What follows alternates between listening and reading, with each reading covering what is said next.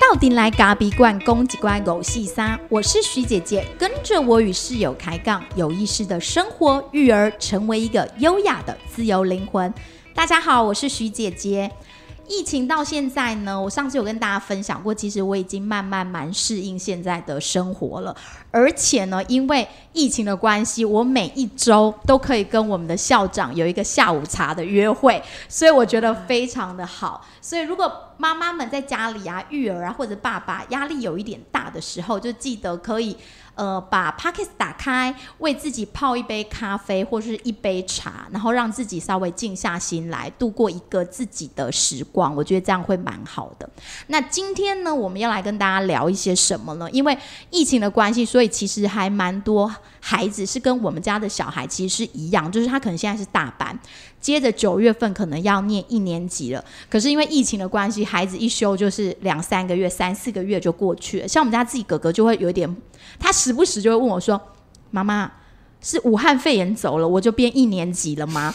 然后我就说：“呃，好像差不多。”他就说：“现在到底几月？”我就跟他说：“哦，六月了啊，七月了。”他就说：“那我几月会变成一年级？”我就说：“哦，你九月就会变成一年级了。”所以今天呢，我就是想要来跟大家。请校长来跟我们大家聊一聊，就是关于幼小衔接，幼儿园要衔接到小一的部分。我们在这段时期，尤其是因为疫情，孩子都没有办法真正到学校去学习，那我们可以帮孩子做什么样的准备？我们先欢迎校长。好，会请及亲爱咖比混哈，大概我安。幼小衔接其实是一个很神秘的阶段，它。其实是一个以华德福教育来讲，它是一个很大的跨越。好，我们会从他是不是掉牙齿，掉了几颗，那这那个是一个象征，象征说一被登短郎啊。好，就是乳齿要换成永久齿。对关来讲，你的是被登短郎的象征，所以老师会在幼儿园就随时观察。如果有掉牙齿，就会回报。哦，对啊，所以幼好衔接，我们有有一个检核表，哈，就是掉牙齿也是其中。当然，我们有十二感官的检核。好，我们会由下而上，我们会看他的低阶感官，哈，他的平衡啊，他的自我移动觉，就是律动的感觉，每一个关节，他是不是都有能力开始伸缩了？哈，他可以比较做比较剧烈的运动了，或者是说。它的大小关节，因为我们有很多的手工课嘛，那我们会比较看它的这种大小关节的衔接哈，譬如说指关节、手腕关节、肘关节，整个我们都会细细的去看，看它的发展状态，然后我们也会去看它的怎触觉状态、各种状态哈，就是它是不是都可以。什么都可以接受了哈，除了我们常常常在玩的沙石啊，比较不常玩的东西，或者是他对接触这这件事情，他是有感的还是无感的等等，我们其实做做了很很多很细的。那中间感官的部分，譬如说他有他他的视觉怎么样，他左右眼可不可以单独看到？好，然后他耳朵右边捂住，左边捂住，他的听力怎么样？好，这个这个都会是我们很，我们都会不，就是会让孩子不知道我们在评量他的状态之下去评量，然后慢慢的我们会看高阶感官哈。那因为我们中阶感官一向都很好，我们平时都有很多的草药啊，让他们闻啊、喝啊、泡啊，然后花园玩，所以他们的嗅觉、触啊、嗅觉、味觉，他们对温度的感觉其实是。是在园里面是丰富的，他常常有这样的体验。然后高阶的感官的部分，譬如说听觉，我们会看他的音准，哈，就是他唱歌，他跟得上音会准吗？节奏怎么样？他身体那个是每天都可以评量的出来。但是因为现在疫情的关系，这半年他们没有办法，好没有办法在学校，老师就会很 care。每一个礼拜，孩子在家里有没有画画？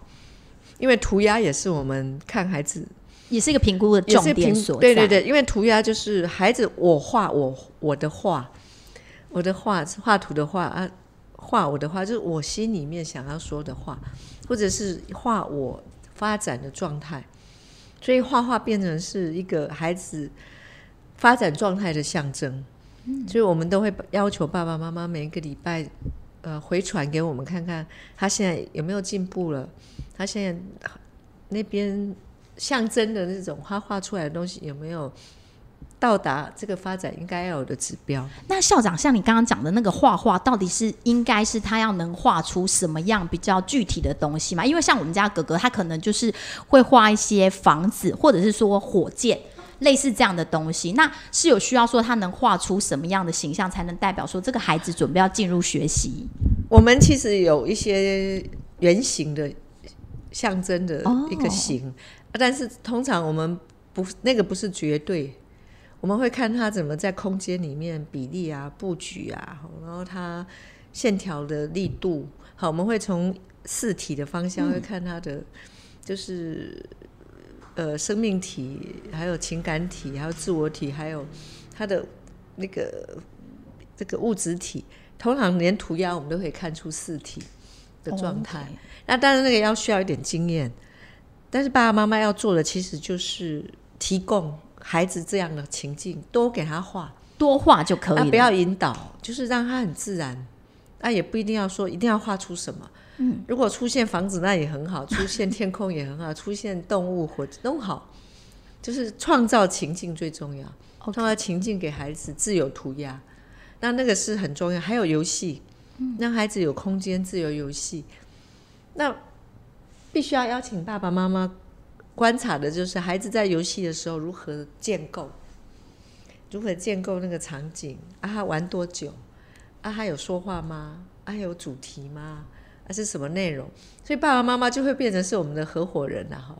你们除了是老师以外，你们必须要帮忙观察啊，悄悄的，好就是做记录。这个是我们会很感恩的。但不是说你不能跟他玩，你可以跟他玩一下，但是不要变成你自己玩，就是自己加入那个游戏，然后太投入，引导到孩子去了吗？哎，对，对，过度引导或过度变成你是主主导者哈，那这样就不可以。好，你如果可以真的成为一种，你也在旁边做事，你也在旁边做事，然后，可是你却是在听他，在看他，可是你看起来好像没有，这样这个是最自然的。所以，像他们现在这个阶段准备要进一年级的时候，刚刚讲到那个游戏建构的部分，他是不是说孩子必须要有能力可以自己游戏？然后他需要游戏的时间是多长？就是我们去观察他的话，有没有一些指标说，哎，例如说他可以自己建构，像我们家儿子，他可能喜欢玩红豆，他会学爸爸，就是自己盖一个红豆机，用一些椅子啊、罐子之类，那他可以自己在那边红红红，可能一弄可以一两个小时，这样子的话，算是他游戏建构的能力是足够的吗？是是是，因为游戏。戏有很多种类嘛，有平行游戏，有单独游戏，然后有建构游戏，有想象游戏，然后也有一种就是完全是纯模仿，哈，纯模仿的。那像他学爸爸轰动，应该也不是纯模仿，他他是模仿之后转化成他的模式。他就自己去找一些材料，然后自己弄。对对对，但这个很也很重要，这个也算是建构游戏的一种。OK，好，就是他不是想象出来，他就实际上有看到，然后把它转化成他觉得可以好玩的。我有观察过他，他有时候会玩一两一个多钟头，都还不腻哈。那就表示说这样很棒，他能投入，他能专注，然后他能转化，这表示他在发展点上了。OK。那如果到现在发现孩子还是没有办法自主，就是自己游戏这么久的孩子，我们该怎么帮助他？第一个要创造有游戏的情境，因为不要被干扰，就是很吵闹什么，感官受到太多的这种哈干扰的话，他是没有办法。因为游戏其实他是要专注，然后进入想象，他才有才有能力转化。所以我们太小看了游戏了。游戏其实是比。大人的工作还要严肃，所以不要去打扰孩子。说：“哎，被夹崩哦，赶快收一收，要吃饭了。”应该是要说：“OK，我们快要吃饭了，要不要在五分钟、十分钟就收？十分钟以前就最好来预告。好，然后十分钟过了，五分钟就说：‘哎，只剩下五分钟了哈，那我要不要帮你一起收了？慢慢收了，好不好？’好，可能就是用一种比较温和的。”方式引导他。对那他游戏是不是也有一个结束？有的孩子是他还没结束你就打断他了，嗯，那有时候老师也是会有这种状况，很两难，所以我们会透过歌声，透过预告式的去邀请孩子，可能要慢慢做结束了。所以他他自己在做游戏，就很像他在讲故事，他在讲他自己生命的一个转化的故事。那他自己也想办法要收尾了，哦，只要有预告就好。哦，只要有预告就好。校长刚刚讲的那个涂鸦，我觉得蛮有意思，因为我记得啊，我好像几年前有上过一次校长的那个幼儿涂鸦，然后我印象中就是那时候好像有在分析一些小孩子的图的时候，有说到如果孩子能画出一些像是楼梯、楼梯人，还是说格子的部分，代表他是不是已经准备好可以进小学，或是准备好可以去做学习，这个是怎么样？可以帮我们解释一下吗？就是涂鸦，其实它有很多的阶段。嗯，那最后一个阶段要进小学之前，通常因为现在没有图，所以如果有图，可以马上告诉你，就是可能它会有几个要看，就是出现人数屋，人数屋。哎，就是它可能会有人，然后有偶尔他其实我觉得这很神秘，很奇怪，孩子会天生会画树，真的我也觉得房子啊，有的孩子会画烟囱，好。他会烟囱窗有欸窗户门，奇怪，不管他是住在北极或者是住在热带，全天下的孩子都会画出这些叫做圆形的东西。就是烟囱，明明房子都没有烟囱。，对，明明我们的房子都没有，可是这就是很神秘的地方。那这也不是模仿来的，你让他单独画，他也会画烟囱。我曾经想说，是不是因为我们讲故事里面，我都有讲到那个那个圣诞老公公会从烟囱进来，然后儿子就会画烟囱出来，但也不知道。我们有研究看过，不是哦，他跟他跟圣诞老公公的烟囱不一样。对，因为全世界的涂鸦研究者认为，不管你在哪里都会出现烟囱。所以国外的孩子也画烟囱。对，对然后所以其实重点不在这个，其实这个学校老师都会很仔细评估，重点是在于家长如何创造这个环境，提供纸笔，提供比较安静的，让孩子可以建构游戏，让孩子可以安静涂鸦。那这样的话，如果孩子的专注度，其实幼小衔接有一个重要的地方，就是他要有能力越来越专注，在游戏的时候专注，在涂鸦的时候专注，在吃饭的时候专注。那台湾的爸爸妈妈就是都没有办法让孩子在吃饭的时候专注，嗯，这个是我觉得很伤脑筋。一般的家庭啊，有时候假崩贵跨等级、配等级，这个当然是不好的状态啦。啊，华德福的家长应该不会看电视，只是说怎么样让吃饭是很专心的吃饭，然后偶尔小小聊天一下，那是很好，是社交嘛。就是每一件事情都很专注、很喜欢的做，这个反而是幼小衔接里面，我们会去评估，除了十二种感官以外，我们会去评估他的持久度怎么样，他的专注度怎么样，那他的倾听能力怎么样，等等。刚刚讲到那个吃饭专注，我自己都觉得有一点困难，因为我们自己两个小孩其实是很幼小，然后每个人就开始吃的时候，就是两个人就会开始七嘴八舌。然后有时候弟弟，因为他现在最近也去学校受过教育，可能哥哥提出了一些什么看法之后，弟弟就会说，吃饭的时候不要讲话。讲话的时候就是东西会掉满地，然后哥哥就会说你自己不是在讲话，然后两个人就会在我是在讲你，然后他就会说你不是自己在讲话，然后就会整个餐桌上，我觉得要做到很专注的吃饭，也是我们家一直在练习的部分。啊，你哥哥会开始 bossy 哈，就是管弟弟。然后弟弟也会学他，对就他们就会呈现这样的一个状态。其实就是你们情绪不要受打扰，就说哦好，那我们真的很想讲，那就是就把饭好好的咀嚼，好好的听哦这些菜饭啊，好好的跟他说话，因为他是要要送我们礼物的，要滋养我们的。然后吃完以后再小声的说，可能就是气氛还是最重要的。哦，真的，嗯那爸妈是不是不能在餐桌上聊公事啊？因为有时候就会忽然会想说，哎、今天有个什么样的事情，然后就会很很忍不住。但我觉得这也是我跟那个室友一直在练习的部分。呃，也不要对，就是不要完全聊公事啊，那偶尔插几句也应该还好，那就是生活嘛，哈。嗯，啊，只是就是说，最好在饭桌上聊一些可以分享的、心情好的，好让吃饭这件事情变得很愉快。哦，啊，或者是有一点前瞻性的，让孩子说：“哎，我们等一下可以去做什么？啊，你要专心吃饭啊什么的。” OK，应该不容易啦。但是台湾人比较不少的，我我在西方因为有待过一阵子，对，我觉得西方人比较容易创，比较有那个习惯，创造出那个那个吃饭的氛围哈，就是那种比较愉悦的社交的哈。当然没有要静默啊，就是有一点点社交是好的，因为爸爸妈妈的关系就是在吃饭桌流露。嗯嗯嗯，啊，无咱台湾人讲食饭皇帝大，这嘛是有道理。就是讲咱你食饭的时阵绝对袂使吼，顶就是互相拌嘴啊，或者是说把气氛弄坏。我觉得这个这个真的是要避免。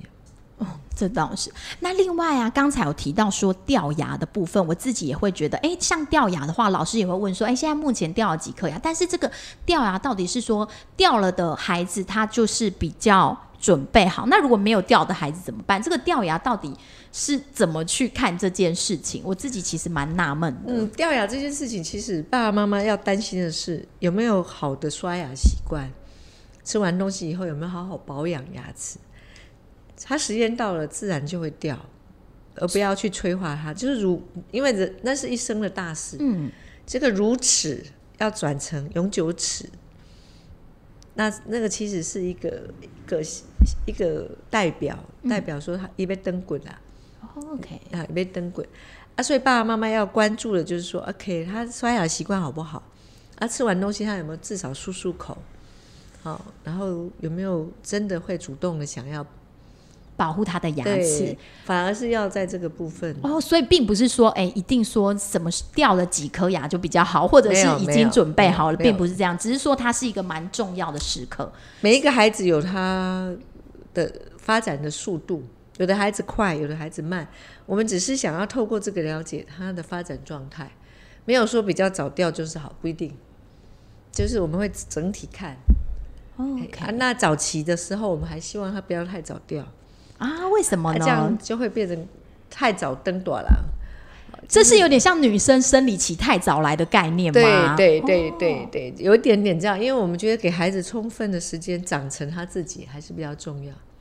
所以为什么食物很重要？为什么很多很多的配合啊？因为牙齿这件事情也代表内在的整个骨骼，整个好像灯滚嘛，整个全身的营养啊，整个我们家弟弟呀、看着哥哥，因为哥哥目前掉三颗牙了，然后每次都是因为他新的牙齿已经冒出来，然后前一颗就如此又还没掉，但是摇晃的很厉害，爸爸就会用线帮他绑着，然后帮助他把那个牙齿，因为可能就已经影响到他咀嚼了，我们我们就会想说把它拔起来。然后我们家弟弟每次看到哥哥在拔掉牙，第一次他是蛮害怕，他就会给哥哥加油，然后他每次看哥哥掉了牙之后，牙仙子就会送了小礼物来。然后弟弟就又会很期待要掉牙，他就会说：“妈妈，我也要掉牙，我要掉牙。”然后我就跟他说：“嗯、你要到大班才会掉牙这样子。那 ”那像我们这样子，就是发现已经有新的牙齿长出来，我们去帮助他把牙齿拔掉，这样是可以的吗？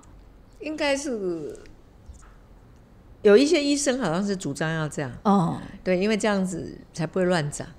，OK，就是说为了美美美丽嘛啊，我们传统上说起来，我们希望自然嘛。嗯可是我觉得这个部分还是咨询专业。，OK，那我们没有说一定要，但是他已经在咬了，也许就要看咬的状态。那我们讲到这个华德福的幼小幼小衔接，其实还是有、除了我刚刚说的，还是会觉得说，因为现在是疫情，没有办法在学校嘛，对，没有办法被评估，对，所以是可以被评估的，就是爸爸妈妈只要配合我们，就是把他游戏的状况做记录。嗯，好，那玩的游戏时间、内容、长短，然后主题是什么，这个如果都有办法帮我们做一点点记录，那就会变成很有用的评估的资料还有涂鸦。然后低阶感官的部分就是想办法创造它可以爬上爬下，就是让它大小的肌肉关节可以更灵活。OK，我们要孩子大静，就一定要大动了。就是说我们不可能只要求他静静的在那里游戏，然后都不动，因为小孩的天性，他的四肢就是得跑跳，嗯，或者是在家里。上次有说到你们有玩可以跳跳绳绳嘛？跳绳也很好，因为它可以把整个关节做协调合对作。就这个部分其实都是在家里可以做的。那如果像是如果说疫情慢慢比较解封的话，是不是也蛮适合带他们去爬山？因为我记得以前好像会常常说，在爬山这个阶段对爬树、爬山、爬树，然后荡秋千、然后平衡木，这都非常棒。爬山对这么就是幼小衔接孩子来讲，它有没有什么样的意义在里面？爬山其实它是需要一种叫做什么？因为它有上坡有下坡，所以它有起伏。那上坡的时候，我们的心肺会很受挑战，会上气接不到下气。那所以我们怎么在爬山的时候，呃，所以陪他爬山的人很重要。哦，就是脚步一定要放成他可以的节奏，配合着孩子，对，而不是用大人或者是干脆把他抱起来，他走不动说 OK，我抱你，我扛你。其实这样子他不会长成他自己，就是配合他的节奏，不能太慢，也不能太快，让孩子帮助孩子找到他的节奏，然后上上下下。那在上坡的时候，你可以鼓励他说，上坡的时候会有一点点喘，会有点喘，因为那个是我们的哈、我们的身体告诉我们，我们已经在爬高了，我们在爬高了，所以我们要用力爬，然后爬到某一个状态的时候，然后上面就有不一样的礼物，就可以跟他说，爬高之后，我们的心肺就会变得比较更有力量。OK，、嗯，会有点喘，先预告他会有点喘，会有点不舒服，可是那个会锻炼我们的我们的心肺，会让我们更有力量，更长大。哇，校长，你刚刚讲到说爬到上面有礼物，我忽然就冒起了我们家爸爸都会跟他们说，爬到上面就有养乐多可以喝，所以每次我们去爬山的时候，就会准备先到便利商店买两瓶养乐多，然后就说快点了，我们爬到上面就可以开养乐多来喝了。请问这样是可以的吗？这个是有形的礼物，我觉得在早期这样子 OK，但是也它是有一天还是得转型、啊，OK，也就是不能用永远用物质物质的东西，但有本来爬到上面去，我们会在里面野餐，或者我们会在里面喝特别的，嗯。这个也很好。但是还要再讲更特别的是什么？可能风景会是一个礼物，哈，然后会呼吸到的那个风也会不一样哦，会变得很清凉哦，这个都把它变成礼物。所以，因为孩子他慢慢的在嗯要幼小衔接，会慢慢物质化他自己，然后他的器官也会慢慢成熟。可是如果我们都讲一些物质的实体的，嗯那我们就会帮助孩子过度物质化，哦所以可能都要有，OK，生理的需求，这是根本要满足嘛。然后接下来心灵的部分也要部分可能也要给予，那这样的话就会比较平衡。OK，好，那我们就是再加入一点点心灵的部分。那另外，刚才你有提到，就是他那个左右眼的闭合，因为我记得那时候，因为刚好大概一个多月前，老师有问我说，孩子有没有办法单眼，就是左右眼各闭？可是像我们家哥哥，他就是只能闭一眼。那像这样的话，我怎么帮助他练习这个左右眼的闭合？还是他自然就会了？主要是单眼闭，自然自然而然的。好，如果说或者跟他玩游戏说哦，哎，就是 OK，你现在嗯，我现在我的左边可以看到什么光线穿到哪边，就是你有刻意的用玩游戏的方式让他练习，对不对哦用一眼看。很奇，我们人其实都会过度用一个眼睛看。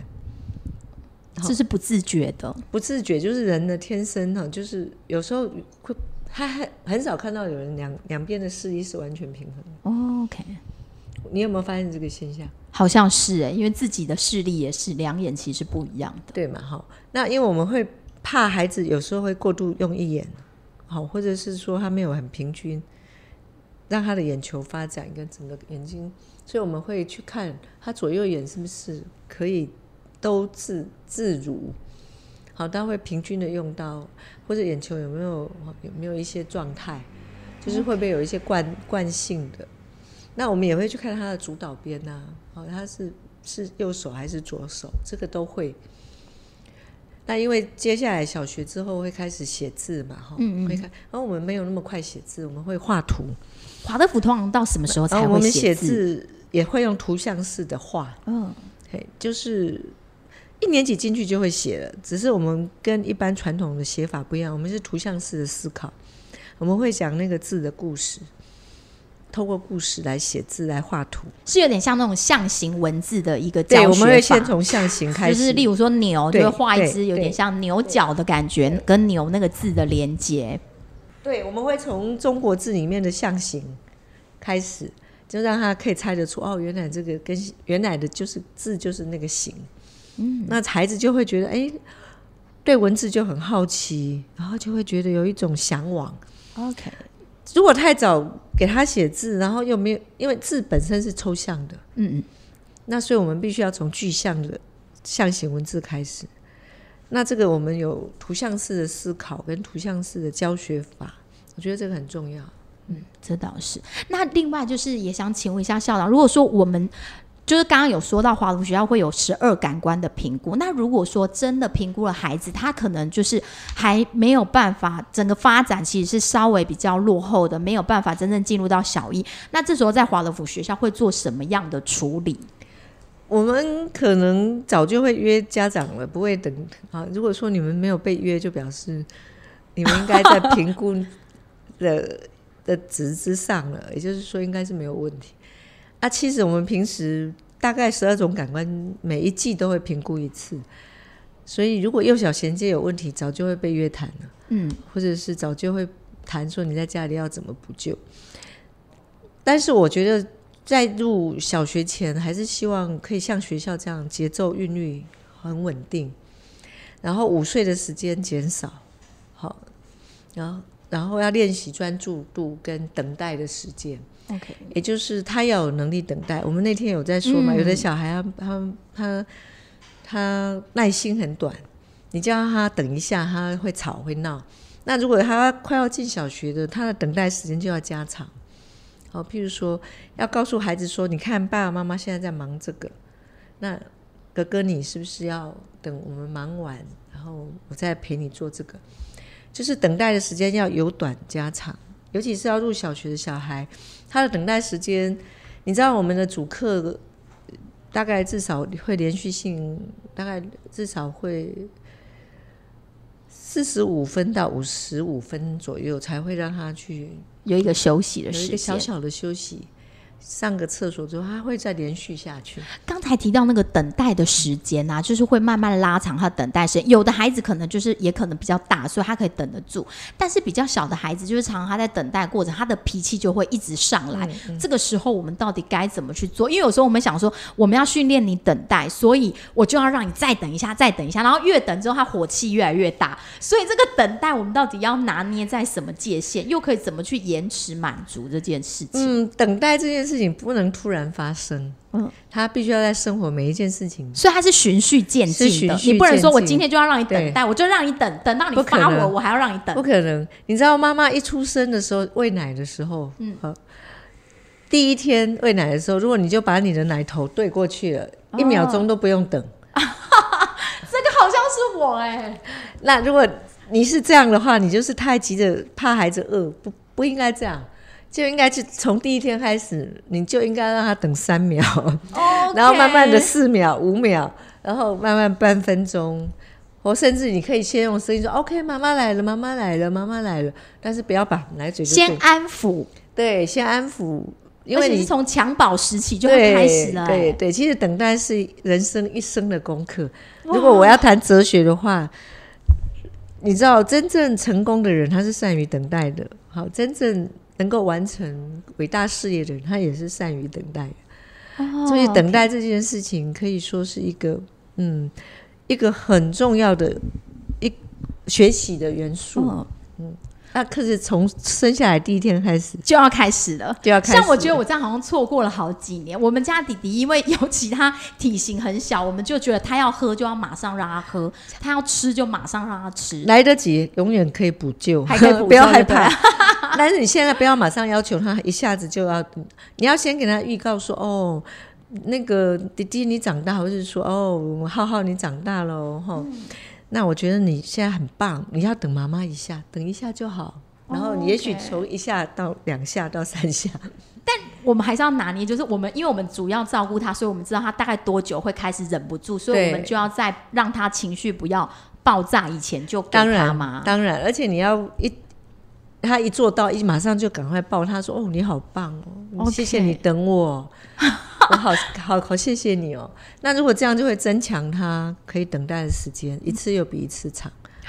好，这个部分我们真的是要好好的练习。虽然今天讲的是幼小衔接，在讲哥哥的等待，但因为我觉得哥哥的等待已经可以蛮长的，但是主要是弟弟。好，那我完全知道我错在哪里了。那如果像华德福学校，其实他们常常会讲到所谓的慢学，他比较不会说像体制内，就是说，哎，我的时间到，你现在七岁要入学，你就是这个学学制里面，就是你你这个年纪就是应该要进一年级就进一年级。有时候会不会就是因为小孩的发展还没有到，我们会让他再缓一缓？如果幼小评估觉得他真的太小了，我们这几年也有有一些孩子是比较再再晚一年的。就他发展跟内在还是比较小的。对对，通常我们会建议父母，就是你如果真的这么爱孩子，怎么会在意一年呢？哦，然后我们常常说害怕输在起跑点上嘛，对，可是我们应该害怕的输在终点上嘛。所以这件事情其实是应该要被颠倒过来说，他准备好了才是最好的时刻。等他没有准备好，他就去上学，其实会蛮挫折的。好，因为我的妈妈她自己也是小学老师，嗯，教了三十年退，嗯、就是教了我爸爸妈妈都是小学老师。哦，那我的妈妈就跟我说，她最大的后悔就是她让我妹妹早早读了，哦，真的、嗯是提前一年，哎，提前一年，所以她在小学的前几年跟着很吃力，然后就弄得脾气很坏。她在学校很压抑嘛，因为她跟着很吃力，他是落后啊，落后之后就会觉得自我概念就不好，就自卑，啊，回家脾气就不好啊，所以就是他觉得一一直都给他失败的经验，这是不对的。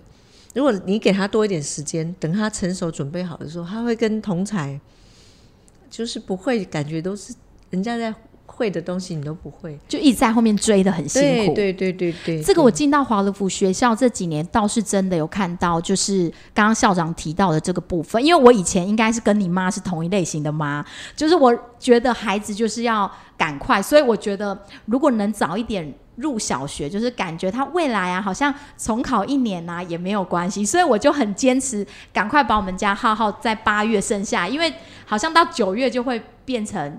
是那应届比较大的，所以我觉得那时候就是我自己蛮大的一个迷思。后来我就觉得我应该早点接触到华德福的教育，我就不会一直急着要把孩子给在八月份给生下来。嗯 嗯，对，刚才啊，校长提供了我们好几个就是具体的方法，就是在评估我们的孩子如果正要准备进入小一的话，但是在这个过程当中，我们刚刚其实也提到了所谓的游戏是很重要的。那游戏到底它重要在哪里？有的时候常常大人都会想说啊，弄嘞剩下面弄不嘎。那可是其实游戏可能有它很重要的意义在。那我们休息一下，待会回来我们告诉大家游戏的意义在哪里。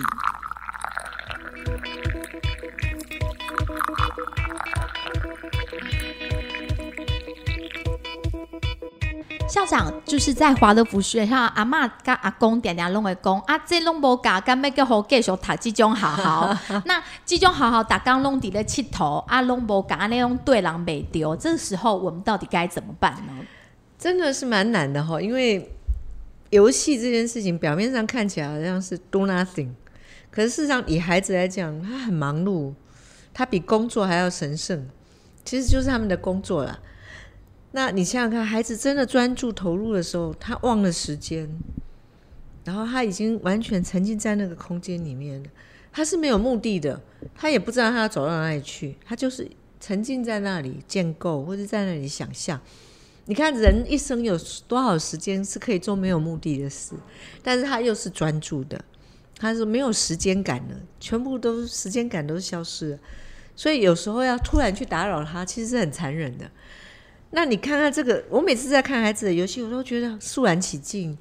人一生有多少时光可以这样？那这样的一个能力是什么？那样的一个能力就是专注、沉浸，真正跟他自己所在的空间、时间相遇，自我跟时空相遇，灵魂跟时间、空间相遇，而且深深的沉浸在里面，它会是一种能力。那是什么能力？建构的能力，专注的能力。他没有功利主义，好，不要忘了说哦，我我等一下要煮出什么，我要建没有孩子其实没有想这个。人一生有多少这样无条件的做一件事情，只要有这个能力成在里面打下这个基础，你看他一生遇到他的天命的时候，或是他内在的声音的时候，他就会去倾听。该投入的时候，他就会毫无保留的投入。其实这是一种能力。不是真没有经过游戏是不会有这个能力。那这个能力其实我我是长话短说了哈。如果我要用哲学，还可以讲很久。就是说，这种能力其实是一种心灵自由的能力。我可以投入，我可以相遇，我可以沉浸，我可以专注，我可以忘了时间跟空间。这个就是你的心灵得自由啦。所以我觉得人最难的就是心灵有自由。我即使是被一百件事情绑住，可是我有游戏的心情。我现在面对你，我现在有游戏的心情，我也可以假装，嗯，抱一个球，丢一个球啊！你要接住，你要接住哦。那我用力的丢出去，我已经在享受这个此时此刻了。只要我有游戏的心灵，那这个游戏的心灵背后其实就是自由。你不会被时间限制，你也被被场景限制。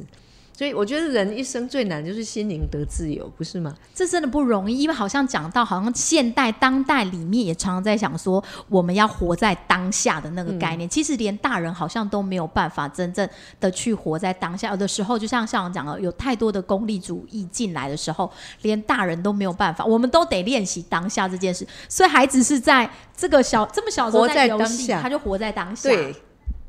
所以您刚刚讲到说，孩子在游戏的当中，他就是可以很专注。这让我想到，现代的人其实也很，大家都在学习所谓的正念，所谓的当下。所以，如果在孩子这么幼小的时候，我们就能让他进入到那个游戏的流里面，是不是对于他未来的发展也对啊？这就是正念，就是孩子的正念，就是孩子的专注，就是孩子的禅呐。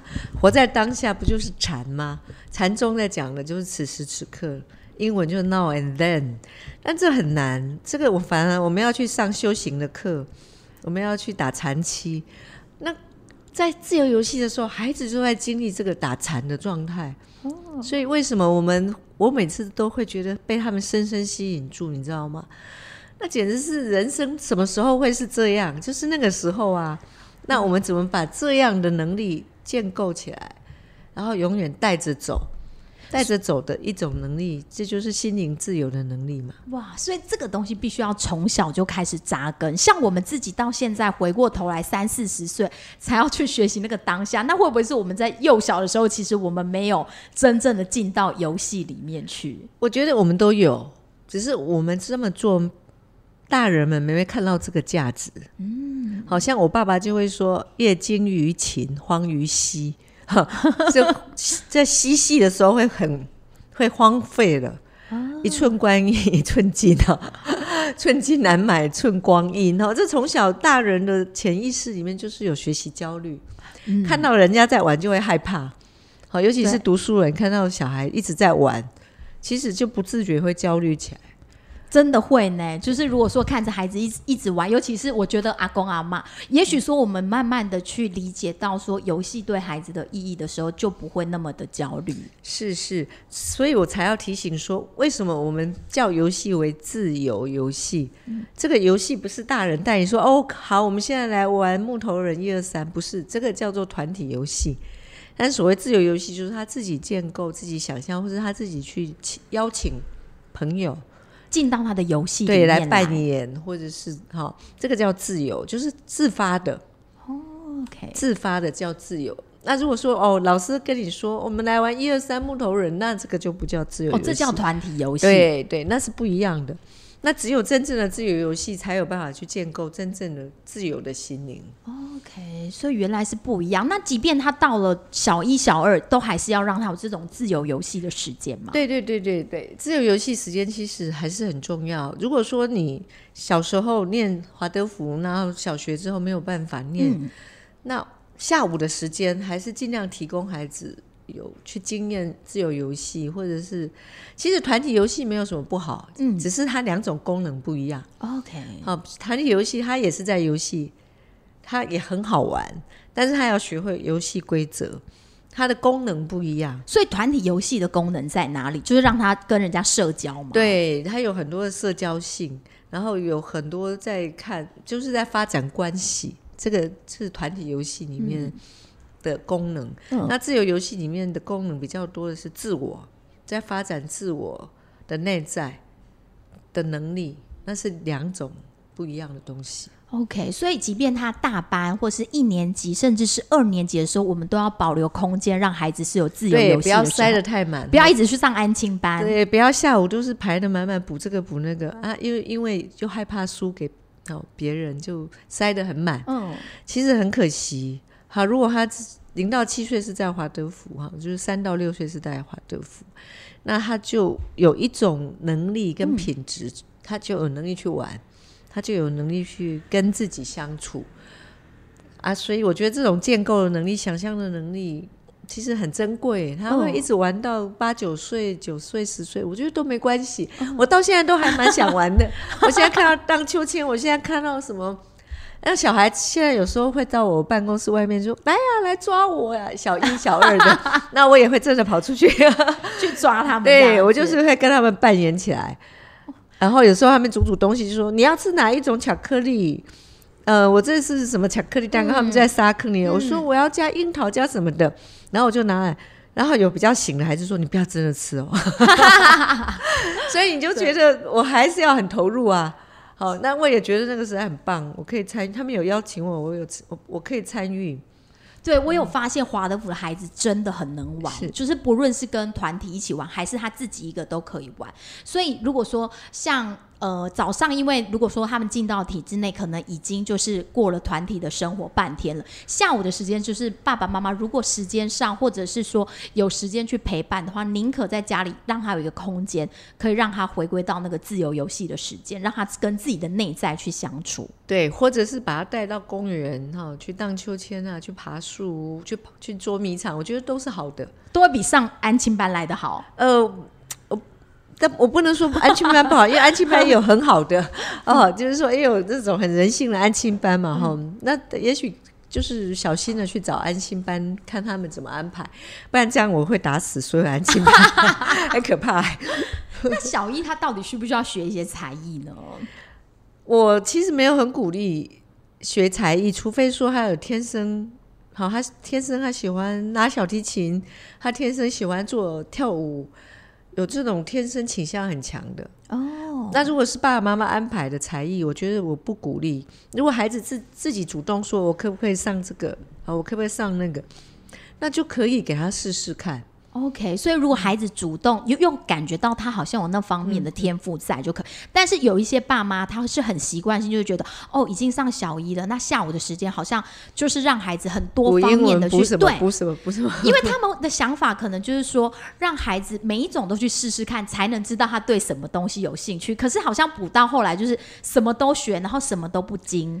呃，我觉得这个还是小担心而已，不精是问题还不严重。嗯我最害怕的是他失去了对学习的好奇跟热情，哦他没有温度了，他没有热度，他只是觉得他被安排了。我觉得人一生最大的悲剧是他被安排了，哦他都没有自己可以主导的空间。那我刚刚讲了自由，嗯，自由就是要自发。当然，孩子他的能力还没有成熟到他可以自发做所有的事情，所以他都会先从比较他的能力的，所以他从他的游戏，他不是在荒废，他也不是只是在做 nothing，他其实就是用自己的能力去做他能做的事。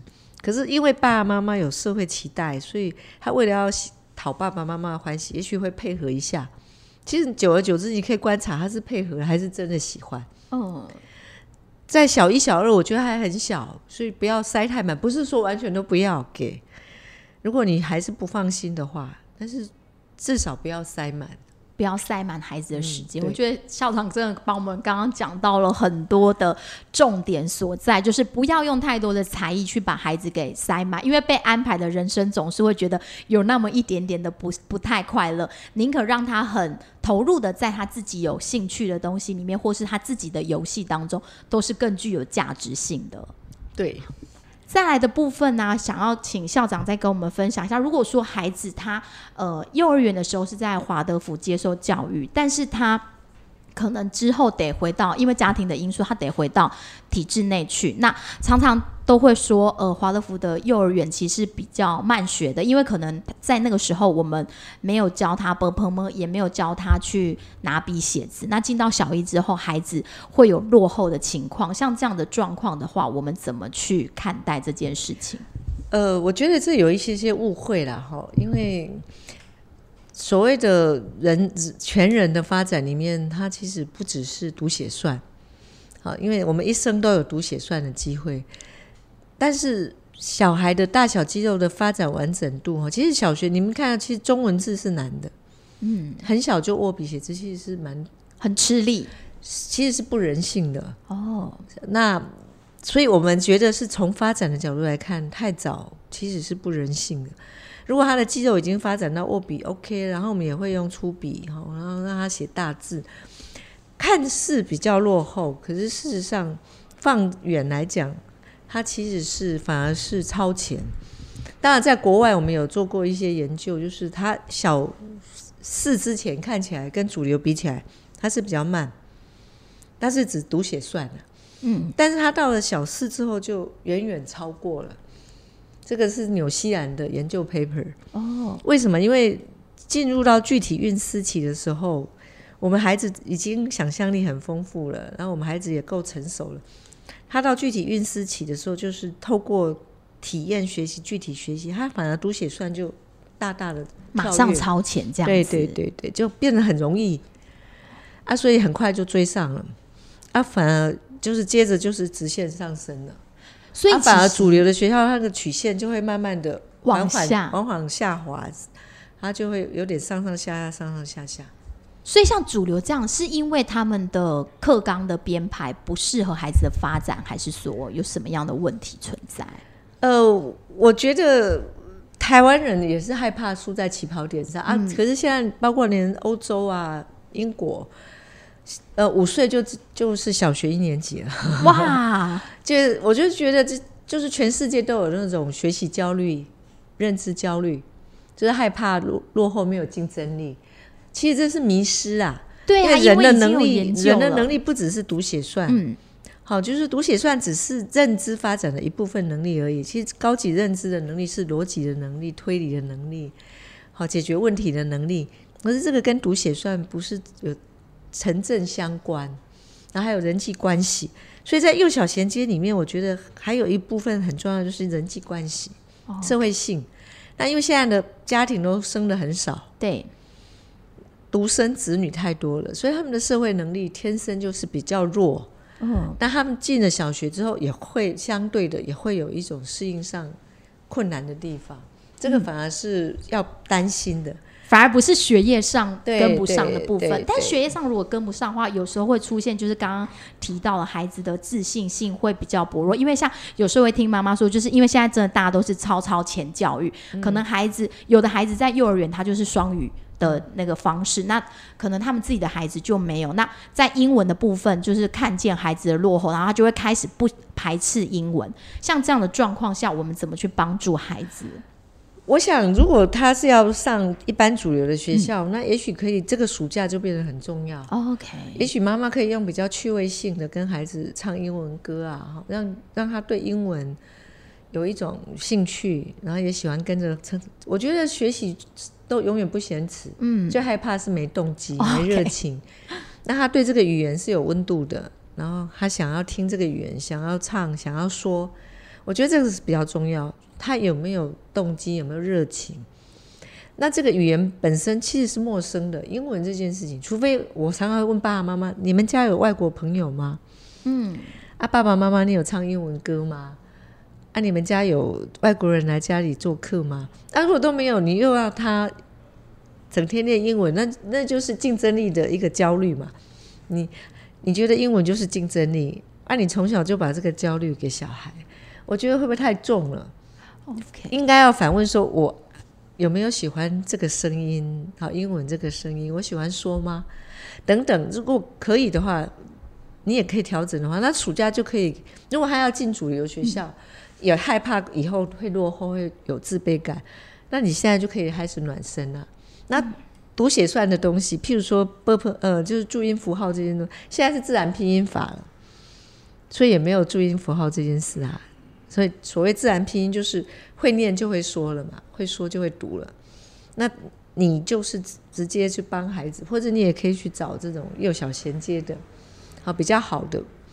的老师或者是班去让孩子去暖身，我觉得就是很务实啊。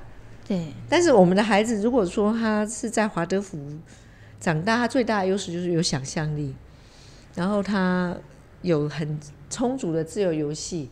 那充这不只是想象力，自由游戏也包含社会能力。他有想象力，也有社会能力，有表达能力。其实你已经打下很健康的基础了。哇，所以校长说，就是零到七岁，如果他能接受华德福教育的一个一个熏陶，即便说他后来进到了体制内，对孩子的一生的发展，其实都还是非常好的滋养。对，那我们说，其实真是意志力的滋养，就是建构它本身要意志力，然后唱跳这些，好玩跑，这也都是意志力，然后它是有节奏、有有次序的。意志力，我觉得这都是在华德福幼儿园就打下来的。所以其实有时候家庭教育也是很重要的。虽然有时候大家好像妈妈们会担心说，好像进到学校里面去会有跟不上的问题。可是刚刚听校长这样子分享下来，其实妈妈自己跟爸爸在家庭里面的教育，怎么去带孩子学习跟那个热情，才是最重要的事情。不论是 A、B、C，还是是算术的部分。对，那我现在有很多主流的学校的老师们也知道我们的华德福系统的整个倾向嘛，哈。啊，有的老师也很棒，很有同理心。他如果接到华德福毕业的。小孩到小一去，他们就会比较有同理心，说 OK，我知道你们都没有学，他也会跟爸爸妈妈主动说没问题。所以爸爸妈妈只要跟老师沟通说我们没有要急的，好，那老师们通常也会取得一个谅解。嗯，所以只要爸爸妈妈没有这个焦虑，老师又没有给他 push，好，那他就不会接受到这个。这种压力压力在啊，如果是真的会有压力在的时候，就是要主动去沟通。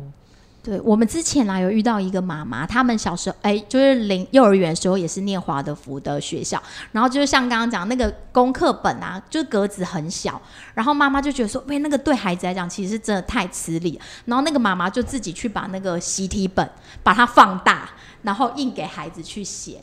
但是他自己有一个比较困扰的地方，就是说，嗯，孩子常常会觉得，因为他们的可能遇到的老师他不是那么理解华德福教育，所以他们常常会用一些奖励的方式、贴纸啊，或是什么在鼓励孩子，然后常常会让孩子觉得说，哎，就是那种贴纸的部分在激励他，然后他就会觉得很。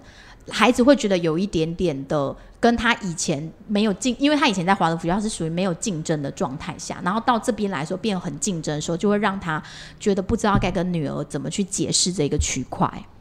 对，这这的确是对孩子跟对家长都很为难，因为小学之后他会发展的是社会性，他也会从别人的眼中看我是谁啊，所以他没有拿到贴纸，他会不会觉得我不如人？或者是说我会不会被让人家看矮一截？就是小孩也会面临这个要调试调试的问题，所以我觉得家长要提前跟孩子沟通这些事情。说妈妈以前没有给你贴纸，老师以前在学校没有给你糖，其实就是希望你喜欢做这件事情，那你是为自己做这件事情。啊，所以以后到小学以后，你可能也会遇到。到小学的老师有贴纸的问题，你不管你有没有拿到，你都不要在意，因为妈妈最在意的是你有没有喜欢做这件事情。啊，你有完成你这件事情，你要给自己拍拍手了，但是不是给你一个贴纸，或给你一颗糖，可能就真的要跟小孩一直沟通，一直沟通。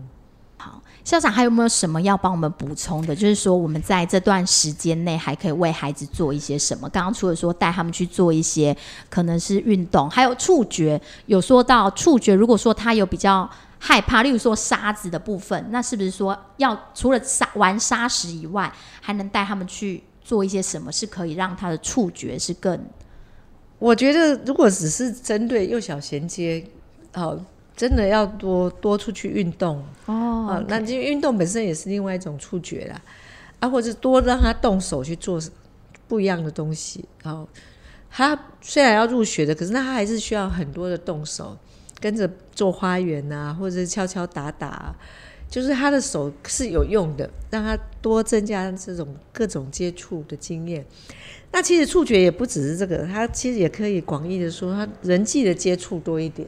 OK，就是同才让他，如果你是独生子女，就是啊，创造有机会可以跟同才或者比较大一点点、比较小的，可以一起玩，嗯。去发展他的社会社会性的部分。因为我觉得现在的现在的孩子社会性已经相对的降低很多，嗯，冲突很大。啊，常常孩子很不快乐，都是因为跟跟人家好没有办法解决冲突的问题，这个反而是要先提前准备的。再来就是要跟校长问的，就是因为疫情的关系，所以很多学校的毕业典礼其实都是取消的，包括幼儿园的部分，孩子其实就是没有再回到学校里面。那其实刚刚有提到这个阶段对孩子讲其实是蛮重要。那我们在如果说学校的毕业典礼它是取消了，那在家里面我们爸妈可以用一个什么样的仪式让孩子知道说哦，我即将要迈入小一了？我们可以怎么去做？我觉得有几方几个方向可以准备，一个就是说，一帮一方面在帮孩子整理他怎么长大的照片嘛，嗯，那每一个照片背后都有故事，然后他以前是怎么哭闹啊，他以前是怎样爬跳，那这些事情如果都可以把它变成生命的故事，然后一方面帮他整理送给他，然后一方面跟他讲这个故事，然后有一个仪式，然后就跟。漂亮的蛋糕啊，蜡烛啊，然后鲜花，然后就跟大家宣布说，今今天就是要庆祝，就是要庆祝你要去小学，这是一个很重要的一刻。在家里就是得要有这样的 party 啊。OK，那这个 party 里面就一定要讲比较重要的故事，当然你可能讲不完，嗯，哦，但是你要阶段性的重要故事。譬如说，一岁有没有特别的一次难忘的故事？两岁、三岁、四岁，啊，讲过的不要全部都重讲一次，好，就是有要讲一些比较不一样的。哦，就是他可能自己忘记的部分嘛，带他看那一本，例如说我们帮他做了一本，呃，他的整个生命的照片，然后带着他去回顾。可能除了回顾以外，还要注入一些新的东西。啊，就是说，也许以前爸爸妈妈这个时候。我们有没有发生过什么事？哦，那他那个时候我是怎么期待小孩？还是说我那时候其实很匮乏什么？也许可以在这个时候把他这个故事也编进来。嗯，就是第一个要有生命故事，第二个要仪式，就是庆祝。好，那这个庆祝就是要有歌啊，有诗，然后为他祝福他长大等等。我觉得这个仪式很重要。那学校其实也是在想办法，透过哦，如果有解禁，我们也还是很希望有仪式啊。嗯，哇，所以是看来这个仪式对这个即将进入小一的孩子是非常重要的。对，因为生命庆典哦仪式那个也是代表一种转化，然后也同同时代表说，OK，我们要我们对生命是感谢的，感谢这样的可以成熟长大啊。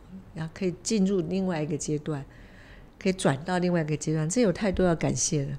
那如果说我们需要帮他准备刚刚讲的那一些，就是例如说蛋糕、鲜花那个氛围以外，然后礼物的部分就是那一本相册。除此之外，我们还有需要帮孩子准备一个什么样的礼物？例如说，是不是需要送他一个笔呀？就是代表他未来就是即将要学写字这种东西需要吗？学校有准备的这类似这种东西，不过就是说这个当然。有有准备，那如果属于爸爸妈妈的，就看看你们有没有家里的，或者是你们共通的一些神秘的东西，看看有没有。但是对你们是有意义，对他也是有意义的。这个比较难，要想一下。但是他要赋予他有故事，哦，有故事。那因为这个礼物本身，如果它可以是一个象征，象征他长大，或者象征说他是朝着未来，那他也许现在没有非常明白，可是他将来也许就可以体会说，哦，原来爸爸妈妈当时给我的这个礼物是非常宝贵的，是的，把他们的爱心啊，把他们对我的期待都放在这里面。哇！我们其实现在已经在准备这些神秘礼物了。学校真的是非常的用心。好，那最后讲到这个幼小衔接，校长还有没有要补充一下？就是我们在家庭里面还可以做一些什么？嗯，刚刚前面有讲嘛，哈，就是有一些比较重要的感官发展，然后除了这以外，就是游戏的能力。那还有没有延宕的能力？哈，延宕就是等待，延迟满足。对，延迟满足，然后就是能够等待的能力。然后另外要提醒，大概就是他有没有能力去面对冲突，处理一些社会冲突、人际冲突。如果有跟他自己遇，他这个火象孩子有时候自己生理。或者是困难的时候，他会自己跟自己打架等等，这个也都是冲突。像我们家的哥哥啊，他其实就是属于稍微比较，他同理心比较多，然后他也会比较稍微比较退缩，所以一旦有冲突跟同才之间，他其实都是选择比较忍让的那一种。那像这样的孩子，我们有需要去帮助他这个区块，还是说，哎，其实他的社会性已经发展的算是蛮好的吗？忍让它是一种美德，嗯，可是它有时候也会是一个问题，嗯，也就是说，可能要去学习判断，说这个时候是要忍，忍了之后，他有没有能力表达出来，还是说有时候是不能忍的？好，就如果他是压抑，其实对孩子来讲是不好的。呃，我们没有鼓励压抑，但是要鼓励他表达，所以就必须要举例说是什么样的忍让哈，那要怎么样？示范教导他去表达，他事实上他还是有受委屈嘛，嗯，啊，所以当爸爸妈妈的，如果这是在学校，他明明就是别人欺负了他、撞了他，或者是打了他，那他他没有来跟老师报告老师哈，然后他也没有跟对方说你不可以这样，那这样我们可能就得悄悄的，好，或者我们要主动介入说，哦，那现在是哦，现在。他是玉恩哈，对玉恩。玉恩哈，那玉恩，你嗯，你刚刚被撞到很痛哦，好，你很痛，那你要不要跟跟浩浩说，其实你是不舒服的，玉好玉恩是不舒服的啊，你可以提醒他下次小心一点。我觉得还是需要被引导去适度的表达，啊，不然他就会不知道他撞到你了哦，等等类似这样，要主动去。帮助他学习表达，然后有勇气表达出来，我觉得还是蛮重要的。哇，这真的是不容易，因为我觉得每个孩子的个性其实都不太一样。像我们家哥哥，真的就是属于勇气比较缺乏一点点，所以我们就常常必须要去提醒他这一块。所以刚刚校长其实跟我们分享了很多，就是关于幼小衔接，不论是从十二感官，就是我们可以从不同孩子的大小肌肉的玩，然后他的掉牙、触觉的评估，然后还有他的眼睛的协调度、听觉的部分、专注度。所以提供了我们很多的方法。那今天很谢谢校长跟我们分享了这么多关于幼小衔接的部分。那如果说你喜欢我们的节目，记得帮我们按下五颗星，分享给更多的人。谢谢校长今天的分享，下回见，谢谢。